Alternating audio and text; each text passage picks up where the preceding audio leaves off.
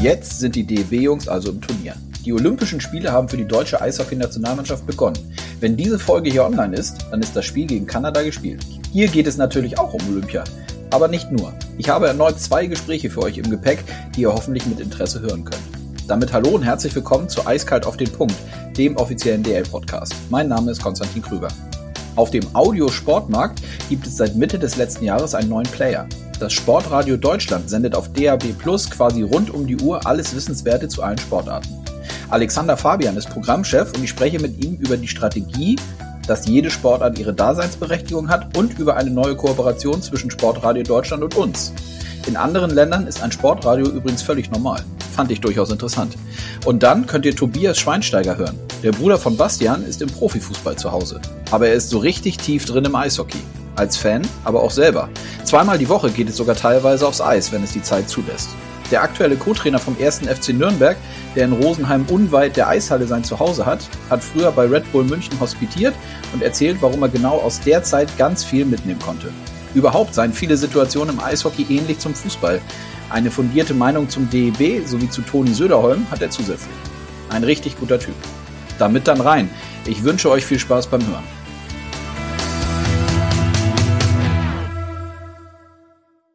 So, dann äh, los geht's mit dem ersten Gespräch in dieser Woche, auf das ich mich äh, sehr freue und sage Hallo, Alexander Fabian.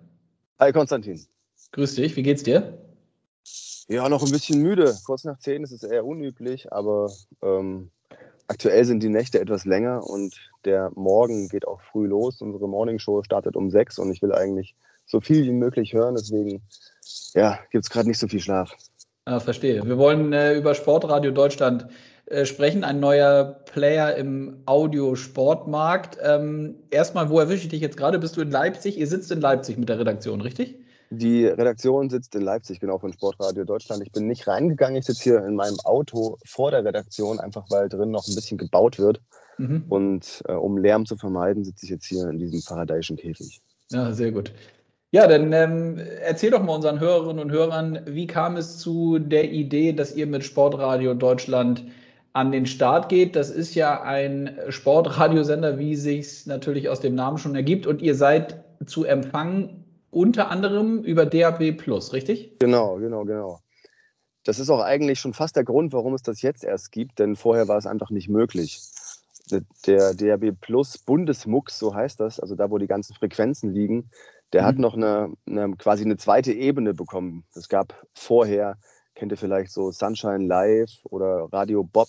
Die haben schon ähm, seit mehreren Jahren im DRB Plus Netz gesendet und jetzt gibt es einfach mehrere Sender nochmal hinzu und da war halt Sportradio Deutschland. Ähm, ja, einer der ersten Sender, die da mitgemacht haben. Und seit dem 29.05. ist das technisch möglich. Deswegen senden wir auch seit dem 29.05.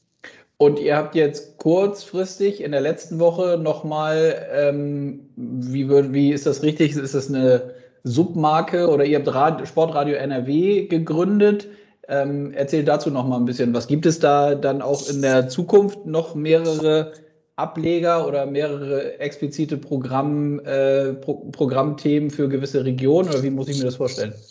Ja, warten wir mal ab. Also das ist jetzt unser erstes, genau, unser erstes äh, Vertical quasi, Submarke mhm. Sportradio NRW. Und auch das äh, gibt es auch erst dann oder äh, deswegen, weil es äh, vorher technisch nicht möglich war. Auch in NRW sind dann neue Frequenzen frei geworden. Und ja, die Frage, warum gibt es Sportradio, warum gibt es Sportradio NRW? Ähm, normalerweise hätte das schon längst der Fall sein müssen, weil es so viele Sachen gibt, über die gesprochen werden kann, über die gesprochen werden müsste im Sport. Und ja, stellt sich im Grunde genommen nicht wirklich die Frage aus inhaltlicher Sicht, hat das eine Daseinsberechtigung? Denn natürlich hat das eine Daseinsberechtigung. Das ähm, Radiosystem in Deutschland ist ähm, föderal aufgebaut, nicht national.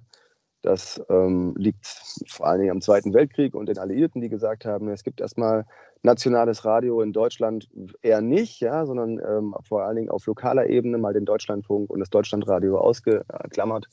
Und das hat sich jetzt in den letzten Jahrzehnten immer weiter aufgeweicht und ein Sportradio gibt es überall anders. Also in Frankreich, in Italien, in England, in den USA, Australien, das weißt du selber. Und äh, die haben halt ein nationales Radioprogramm schon seit Jahrzehnten.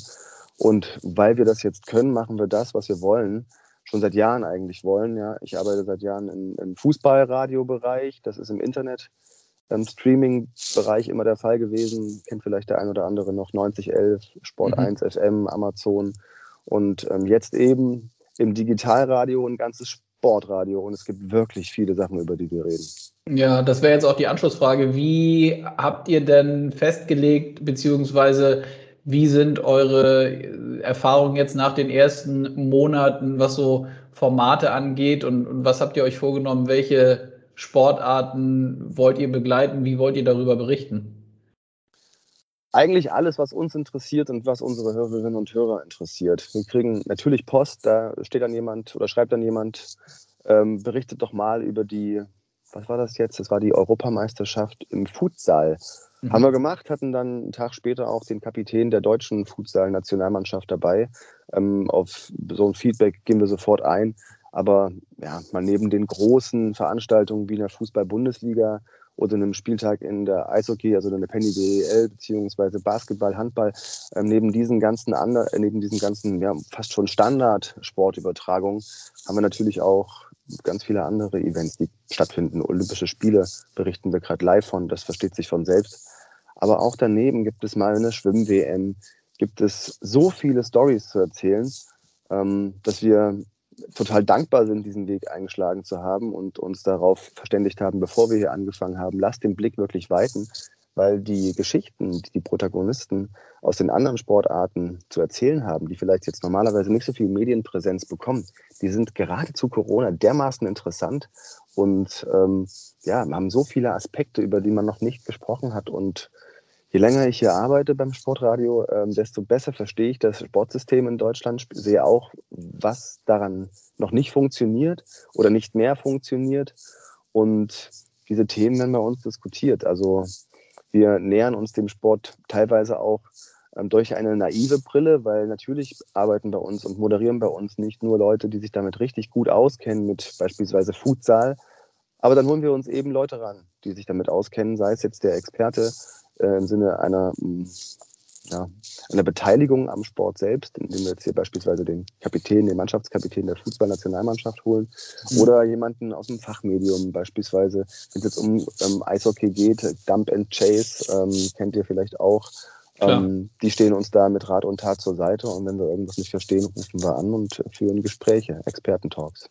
Mhm. Ja, da seid ihr, was unsere Sportart angeht, mit Dump Chase definitiv richtig unterwegs. Das sind gute Jungs. Ähm, lass mich nochmal zurückkommen auf das, du hast jetzt zum Beispiel König Fußball, Fußball-Bundesliga angesprochen oder jetzt auch die anderen Sportarten wie Eishockey, jetzt auch die Olympischen Spiele. Du sagst, ihr berichtet live davon. Wie muss man sich das im Regelspielbetrieb dann vorstellen in den Ligen? Habt ihr vor Ort Leute sitzen in den Stadien oder löst ihr das dann anders, indem ihr das aus der Redaktion heraus macht und dann zum Beispiel, wie ich es jetzt glaube ich auch jüngst mal äh, gesehen habe, als Red Bull München im CHL-Halbfinale war, dann habt ihr glaube ich einen Journalisten irgendwie einen Experten dazu reingeholt und habt euch mit dem dann dazu unterhalten, ne? Also klassische Live-Rechte haben wir jetzt ausschließlich von der Fußball-Bundesliga, der zweiten Liga und dem DFB-Pokal. Mhm. Ähm, die ganzen anderen Sportarten wollen wir in den nächsten Monaten und Jahren auch noch umfassender bei uns ins Programm heben und uns da auch Live-Rechte holen. Aktuell ähm, bilden wir das im Studio ab, bilden wir das in Gesprächen ab mit Leuten, wie von dir gerade eben schon skizziert, also Experten-Talks oder ähm, durch unser Live-Center, denn wir haben eine Instanz geschaffen beim Sportradio, die nennt sich Live-Center. Das ist jemand, der hat den umfassenden Blick und schaut auf die ganzen Live-Events, die gerade parallel ja auch teilweise stattfinden und gibt dann davon immer Updates. Das heißt, wenn ein Tor fällt, ähm, in der Eishockey Champions League beispielsweise, ähm, dann hört man das bei uns. Und ähm, wie gesagt, dieses rechte Portfolio wollen wir in den nächsten Monaten und Jahren aber noch deutlich erweitern. Also äh, natürlich ist Sportradio ähm, erst dann richtig, richtig, richtig komplett, wenn du richtig viel Live-Sport auch im Programm hast. Mhm. Mit wie vielen Leuten macht ihr das? Wie, wie seid ihr im Moment bestückt, was die Redaktion angeht? Ich könnte mir vorstellen, da kommt dann noch Freie dazu, die ihr dann höchstwahrscheinlich dazu nehmt, oder? Zu jeweils zu den Themen, Anlässen, Spielen, Berichterstattung? Ja, also unser, unser Schichtsystem ist mittlerweile ziemlich ausgeklügelt. Äh, am Tag sind ungefähr so 30 Leute gebucht. Ähm, insgesamt haben wir einen Pool von mittlerweile 90 Mitarbeiterinnen und Mitarbeitern. Okay. Dazu, also davon sind, glaube ich, zehn festangestellt und der Rest sind freie Mitarbeiterinnen und Mitarbeiter. Ähm, und da, darüber hinaus gibt es halt noch unser Expertennetzwerk. Also äh, das mal mit reingenommen sind schon deutlich über 100 Leute, die an dem Programm rein redaktionell mitarbeiten. Mhm. Und äh, Sportradio NRW als äh, Submarke oder Vertical, wie wir es jetzt genannt haben, hatten wir jetzt besprochen. Gibt es dann schon nachgefragt, so ein bisschen Blick in die vielleicht Arbeitsküche, gibt es schon Ideen, was man zusätzlich noch dazu nehmen kann? Bieten sich gewisse Regionen oder Bereiche dafür an, was den Sport angeht? Naja, NRW ist das sechstgrößte Land Europas. Also das ist erstmal schon eine Herausforderung genug. Da wollen wir unser Programm auch ausweiten. Also was machen wir aktuell für NRW? Es gibt vereinzelt Beiträge, die sind NRW-spezifisch. Es gibt ähm, ähm, morgens und äh, am Nachmittag in unserer Morning Show Startblock und am Nachmittag in unserer ja, Drive Time heißt es im Radio. Also wenn die Leute nach Hause fahren nach der Arbeit, zwischen 14 und 18 Uhr gibt es das Aufbauspiel. In diesen beiden Sendestrecken gibt es viertelstündlich Nachrichten. Und ähm, ansonsten, neben diesen beiden Sendestrecken, ist das jede halbe Stunde der Fall. Und ähm, Nachrichten kommen immer aus NRW. Also die sind wirklich ausschließlich für NRW getextet. Das heißt, in der Regel gibt es ja, jede Viertelstunde ähm, alles Wichtige aus der Sportwelt von NRW. Mhm. Und da haben wir erstmal genug mit zu tun. Welche Bundesländer da noch möglicherweise dazukommen, kann ich zum jetzigen Zeitpunkt nicht sagen. Aber unser Fokus diesbezüglich geht gerade ähm, voll in Richtung Nordrhein-Westfalen. Mhm. Äh, Thema Unternehmen und Marken, äh, die im Sport unterwegs sind in Richtung äh, Werbekooperation, ist für euch ja sicherlich dann auch ein Thema. Finde ich da nochmal interessant. Wie wird das aufgenommen von den Unternehmen, dass das jetzt explizit so ein Sportradio gibt, die wirklich ja dann rund um die Uhr nur über Sport berichten. Das muss ja ist ja eigentlich eine tolle Möglichkeit, nochmal zusätzlich seine Kommunikations- oder Werbebotschaft dann auch über, über den Audiokanal auszuspielen im Kontext Sport, ne? Ja, absolut. Also es ist ja nicht nur, dass bei uns nur über Sport berichtet wird und auch bei uns äh, nur Leute zuhören, die sich für Sport interessieren, sondern es gibt ja auch sportartenspezifische Fenster. Und das mhm. ist für die Werbeindustrie natürlich ähm, sehr interessant und ähm, relevant, wir sind noch nicht so jung, deswegen ist auch unsere Reichweitenausweisung noch nicht ähm, dort, wo sie mal irgendwann sein wird. Das braucht einfach ein bisschen Zeit, hat was mit der ähm, Reichweitenerfassungsmethodik in Deutschland zu tun. Äh, Gibt es diese MA, diese Media-Analyse und da müssen wir dann irgendwann ausgewiesen werden, ähm, werden dann ausgewiesen, abgefragt, dann entsteht ein Tausender Kontaktpreis und ähm, eine harte Werbewährung.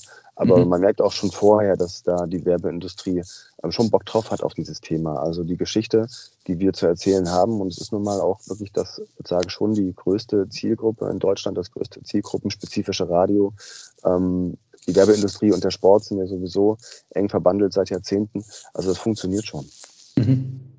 Ja, und dann äh, zum Abschluss noch eine, eine schöne Nachricht für alle Eishockey-Fans, die, die mich persönlich auch freut, weil wir haben uns jetzt dazu entschlossen, dass wir auch eine Kooperation eingehen. Bedeutet, dass der DL-Podcast dann ab nächster Woche auch regelmäßig bei euch zu hören ist.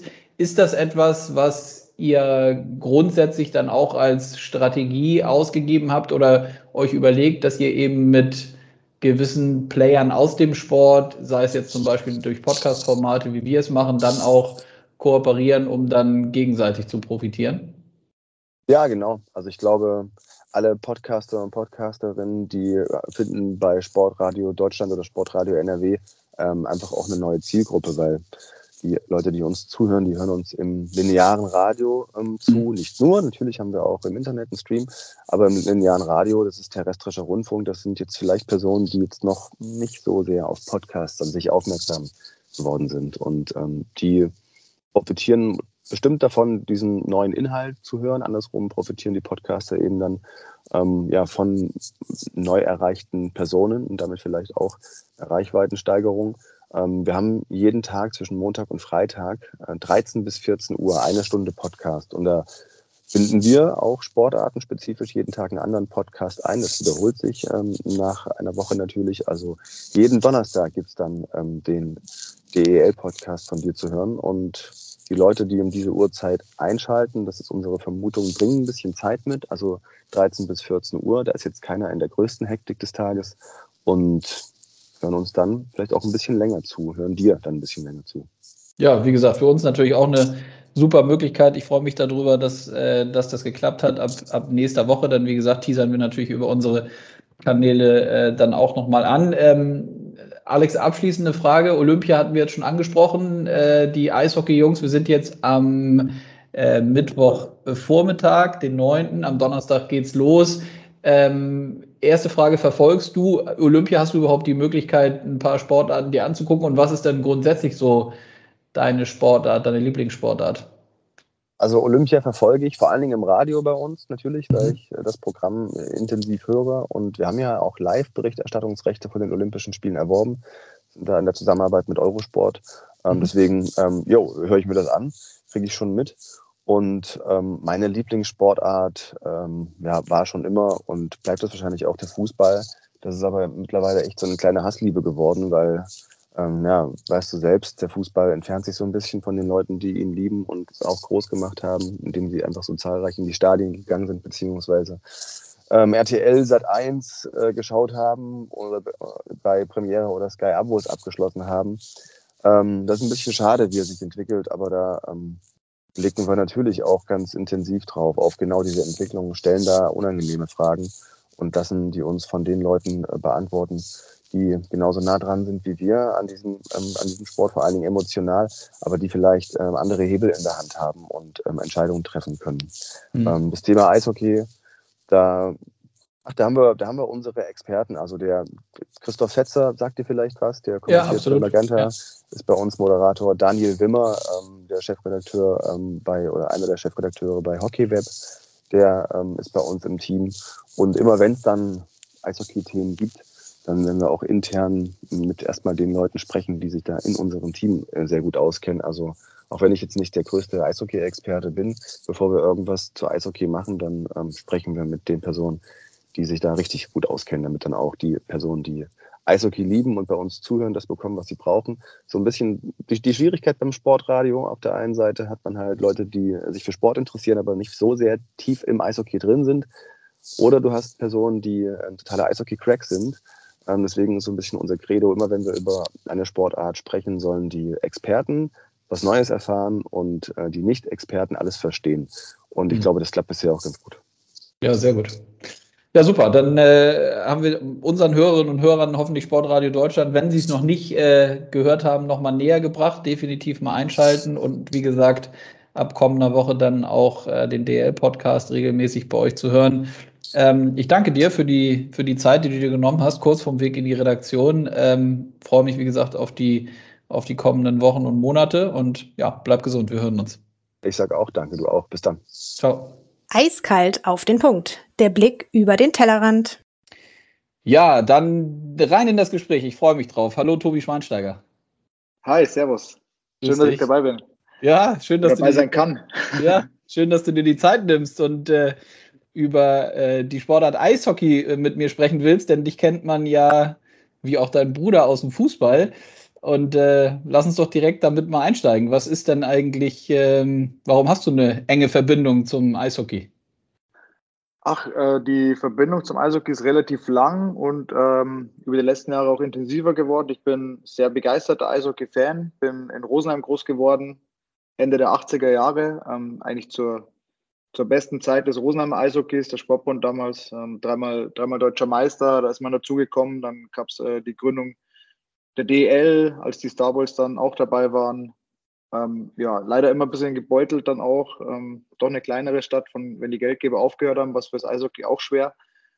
Und in letzter Zeit eigentlich, dadurch, dass viele meiner Freunde ähm, im Eishockey aktiv ähm, sind, ich kam dann ähm, eigentlich zum ERC München, zu den ersten DL-Jahren dazu als Aufsteiger über Martin Buchwieser, ähm, mhm. der ein sehr, sehr guter Kumpel von mir geworden ist, Uli Maurer.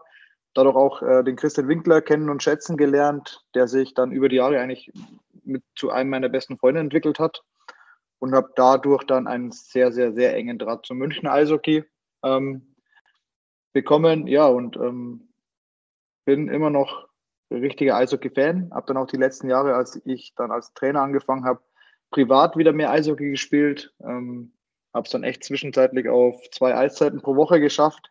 Okay. Das wurde jetzt die letzten Jahre, als ich nicht mehr in Rosenheim dann ähm, wohnhaft war oder hauptberuflich tätig war, ein bisschen weniger. Und ich habe heuer auch schon zweimal gespielt. Also ich probiere es hinzukriegen, aber es geht leider nicht mehr ganz so oft wie vor ein paar Jahren. Ja, glaube ich. Aktuell vielleicht für die, die es jetzt nicht äh, aus der Sportszene mitbekommen haben. Du arbeitest beim Club in Nürnberg, bist äh, Co-Trainer, warst vorher ja auch in, in Hamburg beim HSV tätig. Ähm, direkt mal nachgefragt, zweimal die Woche Eiszeiten, wo, wo machst du das dann und mit welcher Truppe? Ähm, ja, ich bin wohnhaft in Rosenheim. Ich habe das Glück, ich wohne drei Minuten vom Eisstadion weg. Ähm, okay. Andere Eishalle ist in Bad Aibling. Mhm. Die ist zehn Minuten weg, spielt da in so Hobbymannschaften mit. Ähm, bei zweien bin ich öfters dabei. Dann gibt es noch so zwei andere, die schreiben ab und zu mal über Kumpels. Und wenn es mir dann reinpasst, bin ich gern gesehener Gast. Weiß ich auch nicht warum. Wahrscheinlich, weil ich immer pünktlich dann den 10er oder 15 Euro abdrücke. Ähm, Ähm, macht auf alle Fälle Spaß und wir spielen immer diese ganz späten Eiszeiten, so halb zehn äh, bis elf Uhr. Das ist, ist schon ein cooler Zeitausgleich, ja. Die Fragen, die, oder die Frage kommt natürlich auch oft so gerade, wie sind die Unterschiede? Und man nimmt dann immer Fußball. Eigentlich könnte man natürlich auch andere Sportarten nehmen, wie Tennis oder Handball oder Basketball zum Eishockey. Aber bei dir bietet sich natürlich auch an, weil du selber ja auch sehr, sehr gut äh, und professionell Fußball gespielt hast. Äh, wie ist denn viele sagen ja, dass Eishockey wirklich komplexer ist und, und, und schwieriger, weil man eigentlich ja zwei Sportarten macht, nämlich dieses Schlittschuhlaufen und eben nochmal äh, mit dem Puck und dem Schläger unterwegs ist. Ist das diese Schwierigkeit, dieses Koordinative in der Sportart Eishockey? Ich glaube jetzt für die, für die Top-Athleten wahrscheinlich nicht, weil ähm, sie vieles aus dem Unterbewusstsein rausmachen, genauso wie im Fußball mhm. ähm, die Top-Athleten. Aber ich glaube schon, dass es Unterschiede gibt, äh, vor allem in, in der Belastung. Ähm, ansonsten ist es, ist es ähnlich. Du hast äh, eigentlich wie im Fußball Aktionen, wo du kommunizierst untereinander, ähm, mit Augenkontakten und Sachen wahrnimmst, dann oft halt im Kopf entscheiden musst und dann am Schluss ausführen musst äh, über Schläger oder über Schlittschuhlaufen. Das ist eigentlich ähnlich wie bei uns. Mhm. Ähm, deswegen, ich sehe eigentlich mehr Gemeinsamkeiten als Unterschiede. Klar, mhm. es ist äh, 5 gegen 5, aber wenn man sich ein Fußballspiel jetzt mal anschaut, ist es auch meistens, also für mich ein 4 gegen 4 und 5 gegen 5. Es ist zwar 11 gegen 11, aber die, die direkt in der Aktion beteiligt sind, sind nie mehr als, als fünf Spieler äh, von beiden Mannschaften. Deswegen gibt es sehr, sehr viele Überschneidungen und ich habe da auch immer einen ganz guten Austausch gehabt. Ähm, ich jetzt den, den Matt McIlwain, ähm, der in Salzburg jetzt Head Coach ist, der ja auch bei der Nationalmannschaft Co-Trainer war oder in München Co-Trainer war, Mhm. Ähm, ich habe mal zwei Wochen hospitiert in München beim Eishockey, war da zwei Wochen komplett dabei und wir hatten einen super Austausch über Situationen, die du auch im Eishockey äh, immer irgendwie im, im 3 gegen 3, 3 gegen 2, 2 gegen 1 und das ist Fuß, im Fußball auch so. Es sind viele Aktionen äh, in dieser Gruppenstärke oder Personenanzahl und da kannst du extrem viel austauschen, extrem viel mitnehmen. Klar gibt es Unterschiede immer, aber ähm, glaube ich, also wie gesagt, ich sehe mehr Gemeinsamkeiten als Unterschiede. Mhm, spannend. Das würde ja auch bedeuten, wenn wir jetzt beim Trainerjob bleiben, dass es durchaus, so wie du es erklärst, naheliegend oder möglich wäre, dass wenn man Trainer ist oder werden will, dass man Eishockey-Coach sein kann und vielleicht auch Fußballtrainer, also weil das gar nicht so unterschiedlich ist? Ja, ich glaube, in der Spitze ist es definitiv ein, ähm, geht natürlich beides nicht. Da brauchst du natürlich auch ähm, Gefühl, wie es am Platz ist, ja. ähm, wie du Trainings aufbaust. Das ist schon ähm, Unterschied. Aber ich glaube, man kann viel, viel mitnehmen. Es ist genauso Basketball ist auch viel 5 gegen 5. Ähm, allein wenn du ein, wie, wie, Basketball Pick and Roll spielen, das kannst du eigentlich fürs Fußball 1 zu 1 übertragen. Ähm, du kannst Positionswechsel übertragen, ähm, Freilaufverhalten übertragen und, und das ist ähm, ähnlich im, im Eishockey auch. Ja. Mhm. Aber ich, ich würde jetzt mir mhm. anmaßen, äh, anmaßen, sagen zu können, ich könnte eine Eishockeymannschaft trainieren. Mhm. Finde ich total spannend, weil ja doch immer, immer noch viel, glaube ich, in den Sportarten so dieser Gedanke herrscht, so ja, man muss aus der eigenen Blase kommen. Also im Fußball ist es so, dass irgendwie ja auch immer die gleichen Gesichter dann natürlich wieder unterkommen. Bei uns im Eishockey ist es auch so. Woran liegt das aus deiner Sicht, wenn doch, wie du eben gesagt hast, Natürlich ist es am Ende äh, in, in Details und in Nuancen vielleicht auch, auch anders und es ist immer gut, wenn man auf dem Fußballplatz früher stand oder wenn man äh, auf dem Eis stand, wenn man äh, Trainer sein will. Aber dieser Austausch, und du hast doch diese Hospitation von dir angesprochen bei den, bei den Münchnern, ist das eigentlich mehr geworden über die Zeit oder würdest du sagen, da ist immer noch Luft, dass man sportartenübergreifend sich die Sachen anguckt? Ähm, ich glaube, dass die junge Generation, ich kann jetzt hauptsächlich für die im Fußball sprechen, mit denen ich mich austausche, schon, es gibt schon einige, die über den Tellerrand rausschauen. Das finde mhm. ich definitiv eine gute Entwicklung, die wir haben. Ähm, auf der anderen Seite ist natürlich als vor allem für Trainer die Erfahrung auch das A und O und die kriegst du halt nur in deiner Sportart über einen längeren Zeitraum und das wird immer so sein, dass, ähm, ja, wie du gesagt hast, immer dieselben Leute gefühlt äh, in den Positionen sind, aber es drängen Junge nach und ich glaube auch, dass sich das Spielerscouting über die Jahre extrem entwickelt hat und genauso wird sich das Trainerscouting entwickeln und ich glaube, dass viele Trainer in zweiter Reihe arbeiten, die dann den Sprung schaffen können, äh, den auch schneller schaffen können. Also ich kann jetzt nur die Beispiele aus München nennen, weil ich ja da sehr, sehr eng dabei bin oder war. Mhm. Ähm, mit, mit Toni Söderholm, der ja dann Development Coach war ähm, und in Rissersee das Kooperationsteam trainiert hat, einen sehr engen Austausch zu, zur Red Bull-Mannschaft hatte oder Matt McElwain, der dann jetzt in Salzburg seine Cheftrainererfahrungen sammelt, den, den wir, da, da wette ich eigentlich alles drauf, sicherlich bald ähm, auch in der DL vielleicht wieder sehen werden. Ähm, und ich glaube schon, dass da viele nachrücken, dass das Trainerscouting auch mehr werden wird und dadurch auch vielleicht viele, die jetzt in der zweiten Reihe sind oder noch jung dabei sind, ähm, schnell auch dieses Rad der Etablierten ein bisschen durchbrechen. Mhm. Davon gehe ich schon aus. Mhm, ja, spannende Personalie. Ich habe jetzt äh, in der Tat die letzten zwei, drei Wochen immer mal so Red Bull hier am, am Wickel gehabt in den Podcast-Folgen letzte Woche auch mit einem Journalisten, der sich ganz gut da aus, äh, auskennt, mit ihm darüber gesprochen. Don Jackson ist ja immer so eine Personalie, die als Coach in München über allem steht, ist ja eigentlich eine Legende, würde ich sagen. Siehst du das denn? Man merkt ja, du bist äh, sehr, sehr tief drin, kennst dich gut aus. Äh, siehst du Matt McElwain als möglichen Nachfolger für ihn, wenn du sagst, du bist ziemlich sicher, der kommt in die DEL oder vielleicht wo ganz anders? Ich glaube, wenn du den ähm, Red Bull-Konzern so ein bisschen verfolgst, ist ja im Fußball ähnlich, dass Trainer mhm ähm, die in Salzburg Trainer sind, relativ schnell in Deutschland in der Bundesliga aufschlagen äh, oder ähm, direkt den Weg nach Leipzig gehen. Also Red Bull intern, glaube ich, wissen sie in München definitiv um die Stärken von Matt. Und ich glaube auch dieser Sprung nach Salzburg wurde auch deswegen gemacht, glaube ich, weil sie wussten, wie gut er ist und er muss, glaube ich, diese Head-Coach-Erfahrung sammeln. Ich glaube, in Salzburg lief auch nicht alles immer super. So wie, das kriege ich jetzt nicht ganz so mit da, wenn du die Ergebnisse schaust, da gab es, glaube ich, schon auch Phasen, ähm, wo es nicht so lief und ähm, trotzdem, ja, haben sie an ihn geglaubt und er ist immer, immer noch im Amt und sie machen einen richtig guten Job in Österreich. Mhm. Deswegen, ob das jetzt dann in München ist oder woanders, das, das weiß ich nicht, aber ich glaube schon, dass, ähm, dass er das Zeug dafür hat. Und er ist jetzt am deutschen Markt auch etabliert. Das ist der Markt auch, den er, den er sehr, sehr gut kennt. Ähm, Deswegen kann ich mir das äh, definitiv vorstellen, ja. Ob mhm. das, wann das ist, das kann ich auch nicht sagen. Man, du hast angesprochen, Don Jackson. Das ist eine Legende. Das ist, ich habe den ja selber dann in diesen zwei Wochen kennengelernt. Ähm, ganz eigen, aber es ist sensationell. Ich habe mir dann auch, äh, wir hatten, ich habe letztes Jahr meine Pro-Lizenz gemacht im Fußball. Ähm, da gab es Experten-Talks und da ist uns einer ausgefallen. Ähm, dann habe ich den, den Don organisiert, der dann zwei Stunden lang uns zugeschaltet war über über eine Zoom-Konferenz. Und ah, das ist schon, das ist schon sehr, sehr, sehr, sehr gut, äh, wie er eine Mannschaft führt. Ähm, und ich glaube, da, kann, da könnten wir im Fußball auch oder konnten wir zum, zum Glück einen guten Einblick, Einblick kriegen und ähm, da haben sich einige was abgeschaut, ähm, ein, einige fleißig mitnotiert und ähm, ja, irgendwann wird der Punkt wahrscheinlich kommen, wo, wo Don abgelöst wird, ja, denke mhm. ich auch. Mhm. Wie verfolgst du denn die, die Penny DL oder die DL? Ähm, guckst, ist es dann abhängig davon, wie ihr mit dem Club spielt oder hast du so feste Zeiten, wo du auch dann äh, im Fernsehen versuchst, die Spiele zu gucken oder, oder, lässt du dir die Ergebnisse, sprichst du irgendwie mit deinen Kumpels darüber? Wie ist das?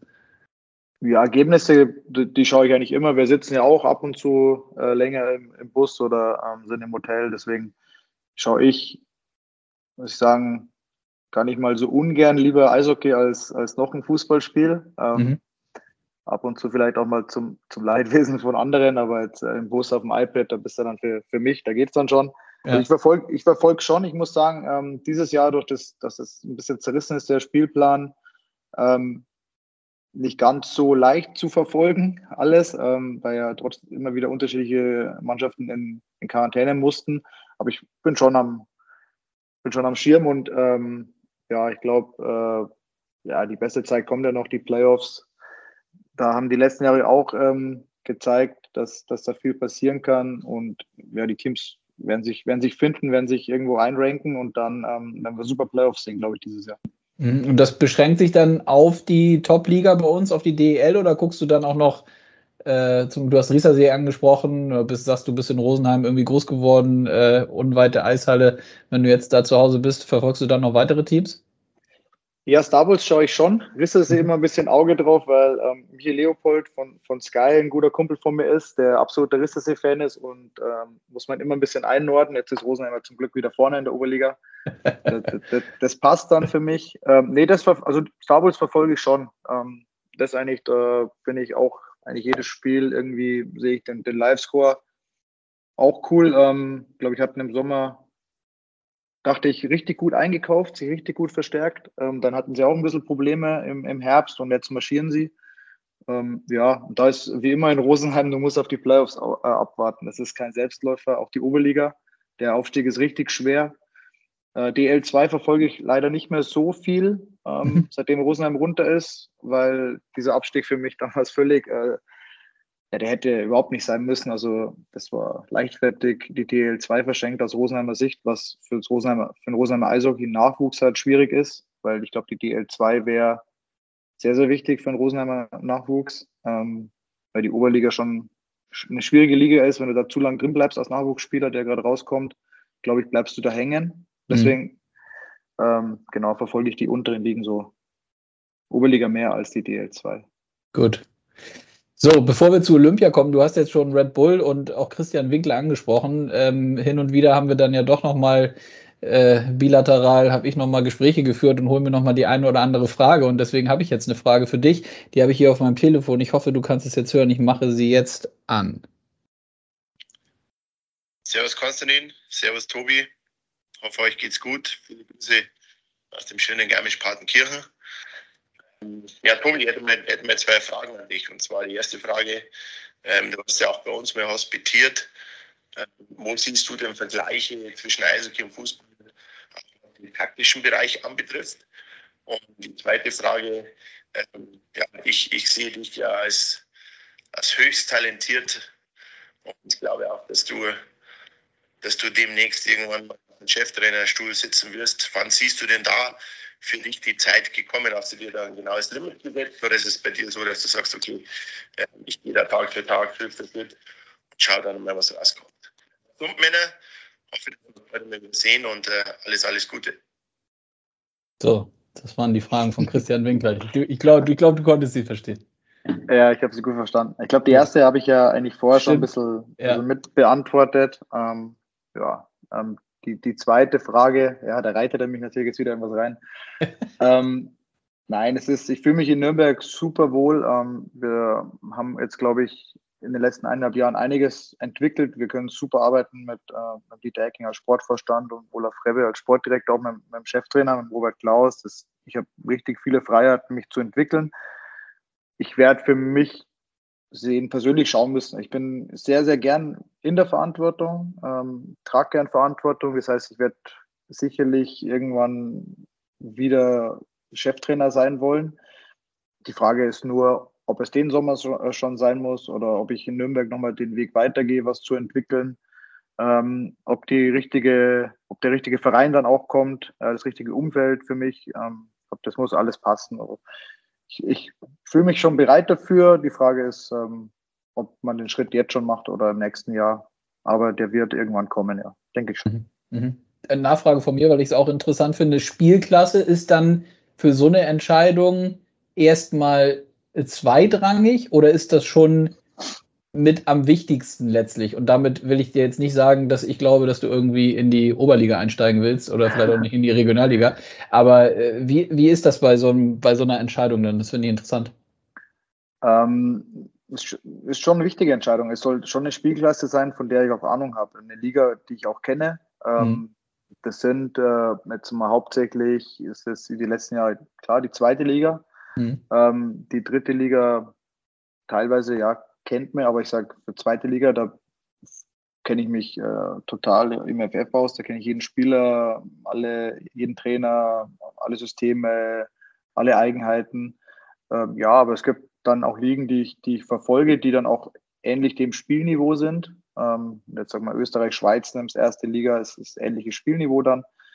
Und das auf der, auf dem, der Ebene bewegen wir uns irgendwo. Ja, aber mhm. ich finde das schon wichtig, weil in eine, in eine Liga zu gehen, wo du gar nicht dich auskennst, ähm, auf ein Level zu gehen, selbst wenn das Angebot kommen würde, wo du dich gar nicht auskennst, ähm, finde ich sehr risikoreich. Das mm, sollte nicht der erste Anspann sein. Also ich glaube schon, dass es wichtig ist, auch sich als Trainer ähm, kontinuierlich zu entwickeln und nicht ähm, einen Glücksschuss setzen zu wollen. Hm. Ja, verständlich, klingt logisch. So, und dann lass uns mal auf das, äh, auf das Highlight dieser Tage, was im Eishockey-Bereich äh, natürlich ansteht, die Olympischen Spiele in Peking. Wir sind jetzt am Mittwochabend. Das für die Hörerinnen und Hörer. Morgen spielen die DEB-Jungs das erste Mal, äh, das erste Spiel gegen Kanada. Ähm, erste Frage, hast du die Chance, dir das anzugucken? Und zweite Frage direkt, was, wie, wie, wie denkst du denn, wie ist so dein Gefühl? Was ist drin für die Jungs? Ähm, Wenn es blöd läuft, sehe ich das ganze Spiel genau nicht, weil ich da im Auto sitze. Äh, Im Optimalfall sehe ich noch das letzte Drittel. Ja. Vielleicht muss ich äh, irgendjemand kontaktieren, der so ein paar Mal das Spiel verzögert, auch wenn es eine, eine Zwei-Minuten-Strafe rausgeben äh, würde. Aber ähm, nee, äh, ja, ich glaube, dass die Mannschaft einen super Mix hat. Also einen richtig guten Mix aus ähm, Spielern, die die Erfahrung haben, äh, eine Medaille zu holen. Mhm. Ähm, sind ja doch ein paar dabei, noch aus Pyongyang. Und ähm, ja, Spieler, die neu dazukommen, aber enormes Potenzial haben. Ähm, richtig gute Leistungen in den letzten Wochen ähm, in der DL oder in Europa abgeliefert haben. Und ich glaube, das ist ein cooler Mix, weil ähm, ich glaube, du brauchst diese, diese Champions in der Mannschaft. Das ist auch was, was ich von Don Jackson mitgenommen habe. Du brauchst Champions in der Mannschaft, um Titel zu gewinnen. Ob es jetzt dann ähm, schlussendlich der Titel wird oder eine Medaille, ähm, das ist schwer vorauszusagen vor so einem Turnier. Aber ich glaube, der Mix könnte insgesamt, insgesamt passen. Ich glaube, dass mhm. ähm, andere Mannschaften mehr Probleme haben mit ähm, dem, dass die NHL-Spieler nicht dabei sind. Deswegen bin ich guter Dinge. Mhm. Ja. Das heißt, du hast eben hast du gesagt, du musst den einen oder anderen mal kontaktieren. Das heißt, du hast dann auch Buddies, Kumpels oder gute Kontakte zu Jungs aus der Nationalmannschaft, die jetzt gerade in Peking sind? Ja, sind ja doch ein paar dabei. So Dominik Kahun immer noch richtig viel Kontakte, auch über die Zeit, ähm, als er in Amerika war. Eigentlich mhm. auch ein, ähm, der auch immer mal wieder im Sommer ein Benefizspiel bei mir mitspielt. Ähm, Patrick Hager, ja, der, die Jungs aus München. Ähm, der Patrick kommt ja aus, aus Flinsbach, das ist ja wirklich äh, drei Kilometer von meinem Heimatort weg. Und ähm, aber ich glaube jetzt nicht, dass sich einer für mich jetzt reinhängt, dass ich ein bisschen mehr vom Spiel sehe. Okay. Ja. Gut. Ähm, Toni Söderholm hast du eben angesprochen, das finde ich auch nochmal interessant. Mhm. Über den wurde natürlich jetzt irgendwie, wurde und wird, glaube ich, könnte ich mir vorstellen, äh, auch egal wie das jetzt ausgeht ähm, äh, in Peking, wird über den viel gesprochen, weil da steht eine Vertragsgeschichte an und das war das ein oder andere auch mal zu lesen, dass er eventuell was anderes machen könnte. Ähm, ja. Wie siehst du ihn äh, in dem Gesamtkontext DEB und in diesem weiteren Aufwärtstrend, der durch Marco Sturm, glaube ich, das ist ja auch klar, dass das maßgeblich auch mit von ihm ausging, dass es da irgendwie diesen Turnaround gab und seitdem geht es ja eigentlich schnurstracks in die richtige Richtung. ich glaube, dass Toni, ich habe ihn kennengelernt, ähm, als er in München noch als Spieler dann dazugestoßen ist. Äh, brutalen Eishockey-Intellekt. Ähm, ich glaube auch ein sehr, sehr guter Trainer, was, was ähm, Analyse, was Mannschaftsansprachen angeht glaube ich, ein richtig guter Typ, auch eine Ausstrahlung und ähm, ich glaube, zu dem Zeitpunkt nach Marco Sturm, glaube ich, der perfekte Trainer, weil zu diesem Zeitpunkt auch äh, viele DEL-Mannschaften ihr Spielstil umgestellt haben.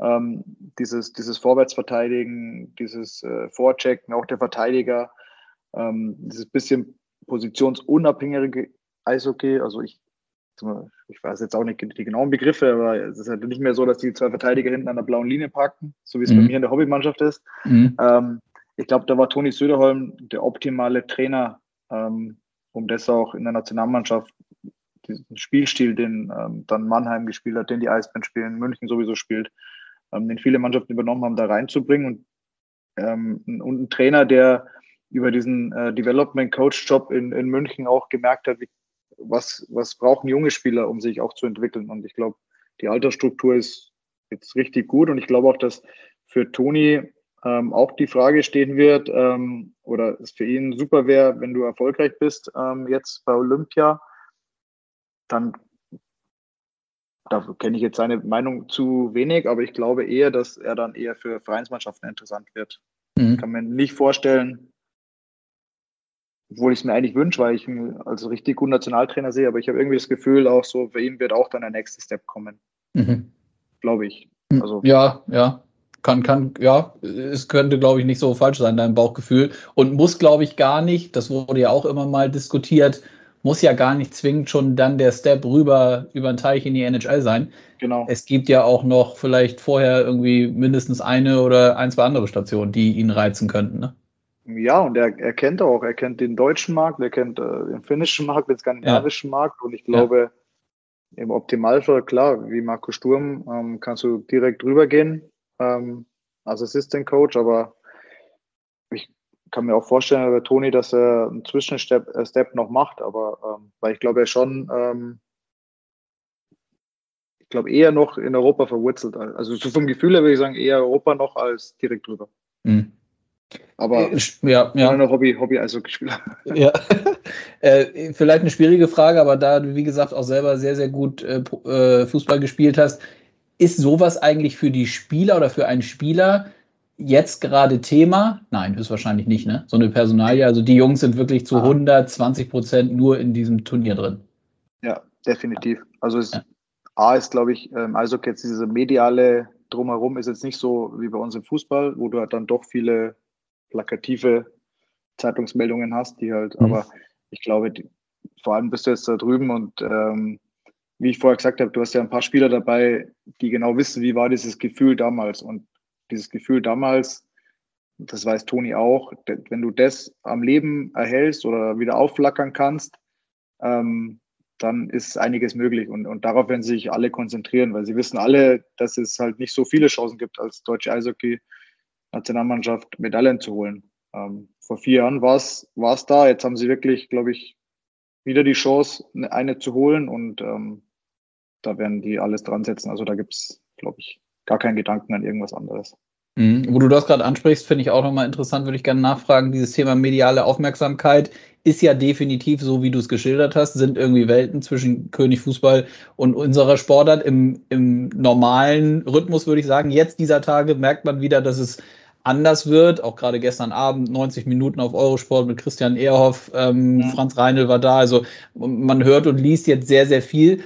Kann das auch nochmal, und die Jungs kriegen es höchstwahrscheinlich ja auch mit, dass jetzt natürlich anders auf die geguckt wird, äh, als vielleicht noch auf, vor vier Jahren, ist ja dann letztlich auch nochmal für die gesamte Truppe, also inklusive Staff, schon nochmal eine andere Situation, ne? Ja, das ist äh, definitiv so. Also da musst du eigentlich froh sein, dass du das vielleicht jetzt nicht in Deutschland hast, weil dann, also die Olympiade meine ich jetzt, auf, mhm. ich finde schade, dass sie in China ist, aber ja, ja. Ähm, ich meine medial, weil du halt dann noch mehr konfrontiert wirst. Und das Gute ist ja, es sind ja positive Sachen. Es ist ja nichts Negatives. Und ähm, sie können ja selber wieder das Positive noch verstärken durch, durch die Spiele, die sie spielen, durch, durch Siege, die du einfährst.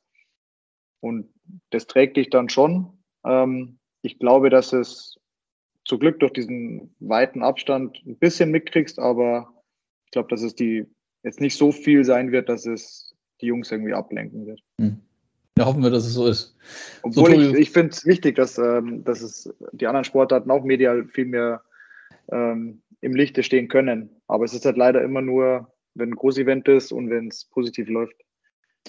Ja, das ist ja stimmt. Das ist ein Stück weit so. Versuchen wir natürlich äh, tagtäglich auch letztlich für zu arbeiten, dass es ein bisschen, bisschen anders wird, aber das ist äh, ja wird höchstwahrscheinlich immer ein Stück weit anders sein als im Fußball. Da muss man sich äh, muss man sich nichts vormachen. Ähm, ja, bevor ich dich entlasse, habe ich dann noch eine zweite Frage von einem äh, ja, noch aktuellen Weggefährten, wie ich gehört habe, bevor wir auf den roten Knopf hier gedrückt haben. Ähm, jetzt kommt noch mal eine Frage von Jonas Bold vom HSV. Servus Tobi.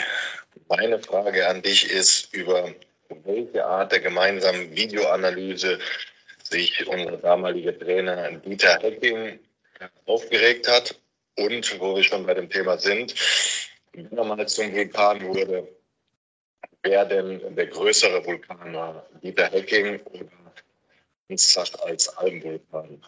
Viel Spaß beim Podcast und schöne Grüße aus dem Norden. Ja. Die Frage von Jonas Bold. Ja, ähm, zur Analyse. Ja, es war schon so, dass äh, wir uns öfters mal zum Fußballschauen getroffen haben, ähm, Dieter, Jonas und ich. Mhm. Und da war es eigentlich immer so, dass wir, Jonas und ich, sofort in der Halbzeit auf Eishockey umgeschalten haben oder wenn das Spiel irgendwie nicht gut war, wir eigentlich immer gepocht haben, komm, lass umschalten auf, auf Magenta Sport. Ja. Dieter konnte es nicht verstehen, hat sich jedes Mal fürchterlich aufgeregt, aber wir haben schon öfters mal unseren, unseren Kopf durchgesetzt und ja. Ähm, zu den zum Vergleich mit Hans Zach, ich, zum Glück kenne ich Hans Zach persönlich auch. Ähm, ich mag ihn, ich mag ihn richtig gern und wir haben super viel Spaß. Er spielt auch, machen wir einmal im Jahr so ein, ein Gaudi-Spiel mit meinen Kumpels in München. Da war Hans auch bis vor ein paar Jahren dabei.